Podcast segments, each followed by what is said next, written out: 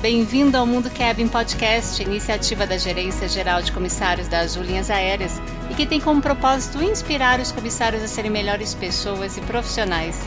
Aqui a gente multiplica a nossa paixão em servir, desenvolver e cuidar uns dos outros.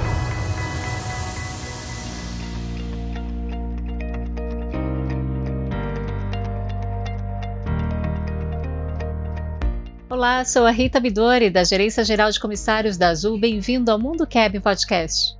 Neste episódio, temos dois convidados especiais que vão dar todos os detalhes sobre os nossos sistemas de entretenimento a bordo, também conhecidos pela sigla IFE. Para contar para nós o que teremos pela frente para oferecer aos nossos clientes, trouxemos Carlos Naufel, diretor técnico, e também a Beatriz Ponjone, engenheira de cabine, para falar um pouco mais sobre os detalhes dos sistemas que temos a bordo.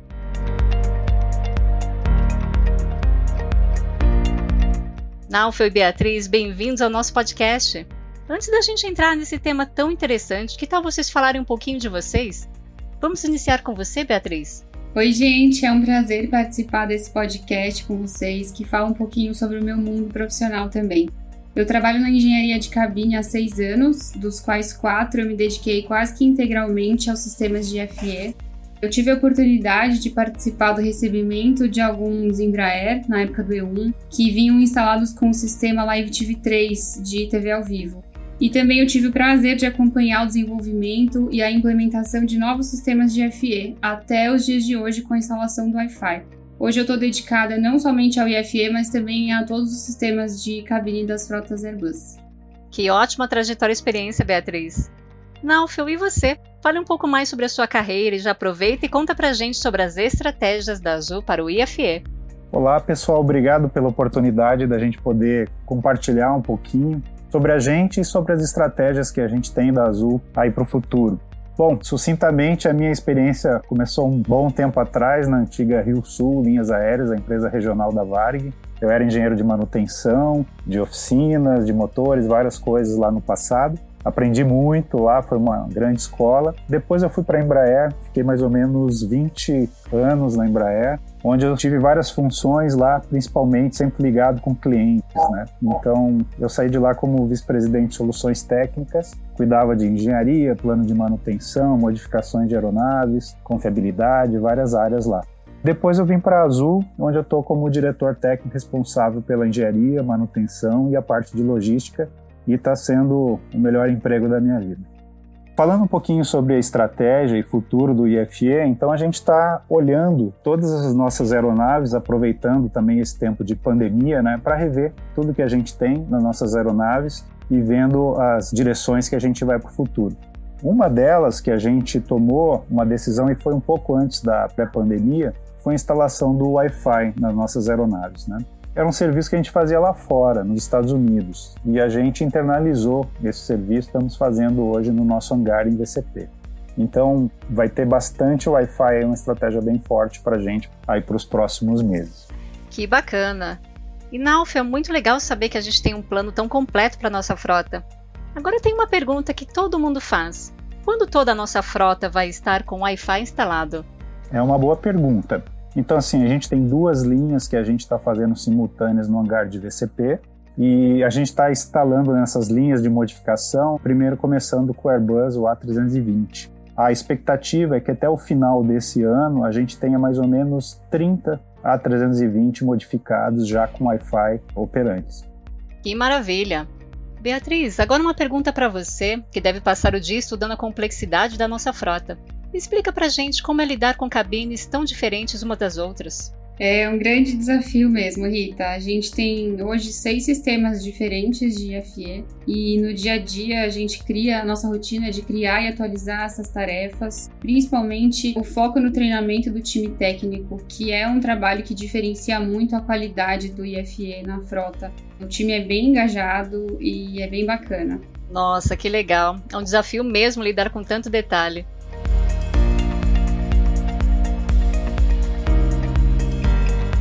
E Naufel, agora mais uma pergunta interessante que o time sempre faz aos nossos coordenadores. Quando os nossos Embraer E1 vão ter Wi-Fi e quando os A330 vão ter internet?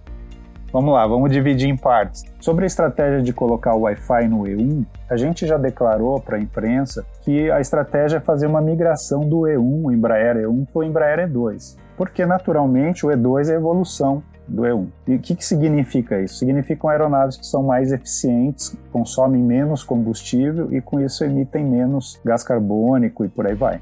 A nossa vamos dizer assim, estratégia é instalar o Wi-Fi no Z2, porque o E1 tem um natural phase-out, que se diz, né, na aviação, vai ter uma natural migração do E1 para o E2. Então a gente vai instalar a internet não no E1, mas sim no E2, que é a aeronave que vai ficar na nossa frota e que vai começar a ter essa transição gradativa do E1 para o E2. E sobre o A330, quando eles vão ter internet, né? Então ele já tem uma capacidade de Wi-Fi, porém a instalação de internet é uma coisa que a gente está estudando um pouco mais para o futuro, porque vamos dizer assim, o foco ainda mais nessa retomada pós-pandemia e tudo, tem sido muito no Brasil. E a gente usa mais os A330 para os voos internacionais, os voos mais longos. Então a gente está focando bastante no mercado doméstico para depois ir para o mercado internacional, porque são investimentos grandes e que a gente tem que ter outros parceiros também para poder ter o sistema de internet operando. Que bacana, Nalfa, entendido. Super legal a gente ter esse bate-papo e esclarecer mais esse tema tão relevante que é o entretenimento a bordo. Já que a gente está falando sobre esse novo serviço, essa nova experiência que estamos oferecendo, Beatriz, explica para nós como nossos clientes conseguem acessar a internet a bordo.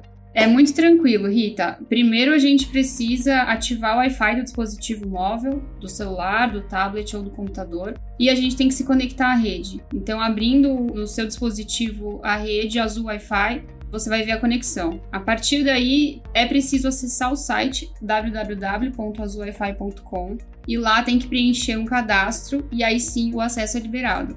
É interessante que os comissários nos ajudem com essa informação para passar para os clientes. Hoje em dia, a gente já tem um placar a bordo das aeronaves que estão com Wi-Fi instalado, que indica ele tem que acessar o azulwifi.com após se conectar na rede. E aí é só acessar. Muito bom, Beatriz. Essa informação é importante mesmo, porque temos a internet mais rápida do Brasil e de graça. Aos nossos clientes, eles precisam aproveitar ao máximo esse nosso produto, experiência que a gente tem a bordo. Agora, uma pergunta que todo comissário se faz na Gale e tenho certeza que você sabe a resposta. Por que instalamos o Wi-Fi nas aeronaves A320 com TV e não nas aeronaves A320 que estão sem nenhum sistema de FE?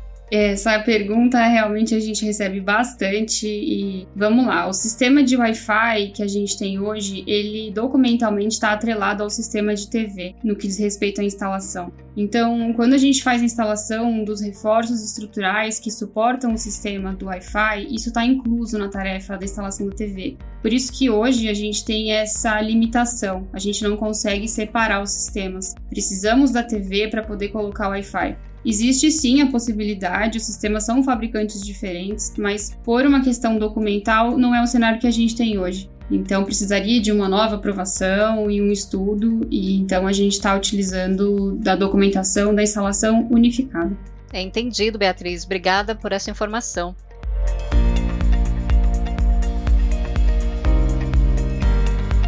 Alfio e Beatriz, com certeza o time de comissários está sabendo muito mais sobre os detalhes do nosso entretenimento a bordo, esse grande diferencial da experiência azul. E eles também terão muito mais informações para passar aos nossos clientes quando forem perguntados. E antes da gente se despedir, eu queria pedir para vocês deixarem uma mensagem ao time de comissários que fez muito para que a Azul se tornasse a melhor companhia aérea do mundo. Primeiramente, obrigado pela oportunidade da gente poder dividir um pouquinho do nosso mundo. Agradecer aos nossos tripulantes também pelo trabalho incansável e de excelência que eles estão fazendo, principalmente nesse ambiente que a gente está agora. E também para nossos clientes, para eles terem a certeza que a gente está sempre buscando o que tem de melhor para poder ter uma melhor experiência para eles né, nos nossos voos e que seja o melhor voo da vida deles.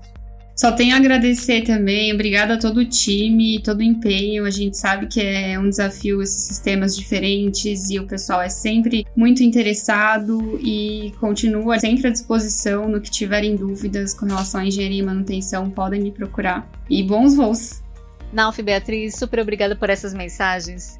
Bom, chegamos ao fim de mais um episódio do Mundo Cabin Podcast que você tenha aproveitado e entendido um pouco mais da estratégia do nosso entretenimento a bordo, como é esse trabalho complexo do time da engenharia. Nauf Beatriz, muito obrigada mais uma vez e até o nosso próximo podcast.